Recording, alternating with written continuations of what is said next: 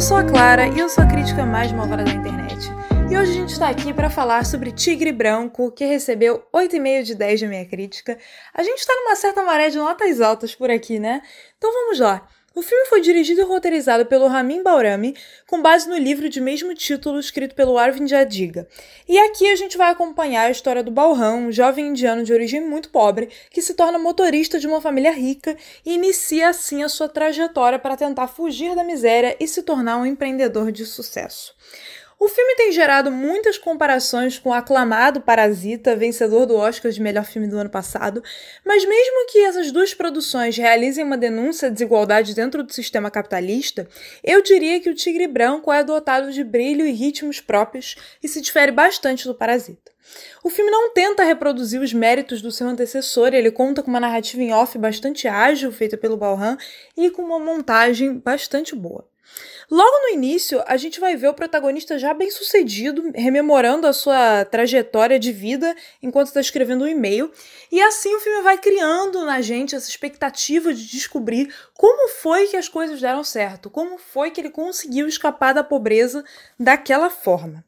O roteiro não poupa críticas ácidas e várias vezes bastante cirúrgicas até à sociedade indiana e à estrutura das relações de trabalho, sem fazer com que essa deixe de ser uma história universalizável. Várias coisas que ele fala ali se aplicam bastante ao Brasil.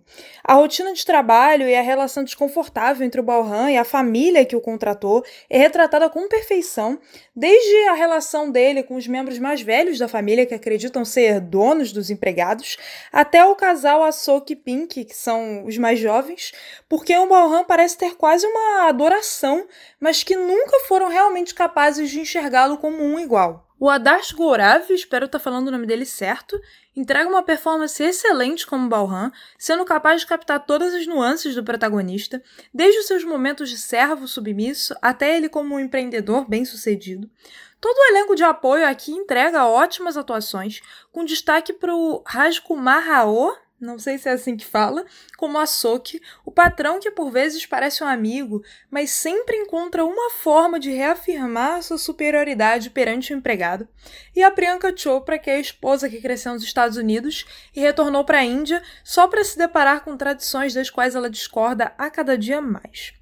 Além disso, o filme discorre com muita competência sobre como os explorados, por tantas vezes, direcionam sua raiva a outros explorados e não a quem os explora.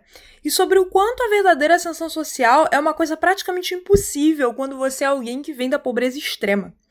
O longa-metragem consegue ter um ritmo muito bom quase até o final, mas depois da partida de um determinado personagem, ele acaba por soar um tanto corrido, dando a impressão de que o diretor teve a intenção de adiar uma determinada revelação o máximo possível, para que ela ficasse o mais próximo possível do final do filme, para gerar essa expectativa.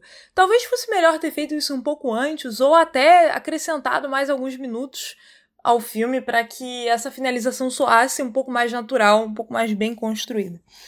Então, finalizando, Tigre Branco é um conto sobre a falácia da meritocracia e sobre as relações entre patrões e empregados, que passa uma mensagem crítica sem que para isso precise tornar a narrativa pesada. Essa é uma história ambientada na Índia, mas que quando se olha de perto, revela que ela poderia se passar em qualquer lugar, inclusive no Brasil.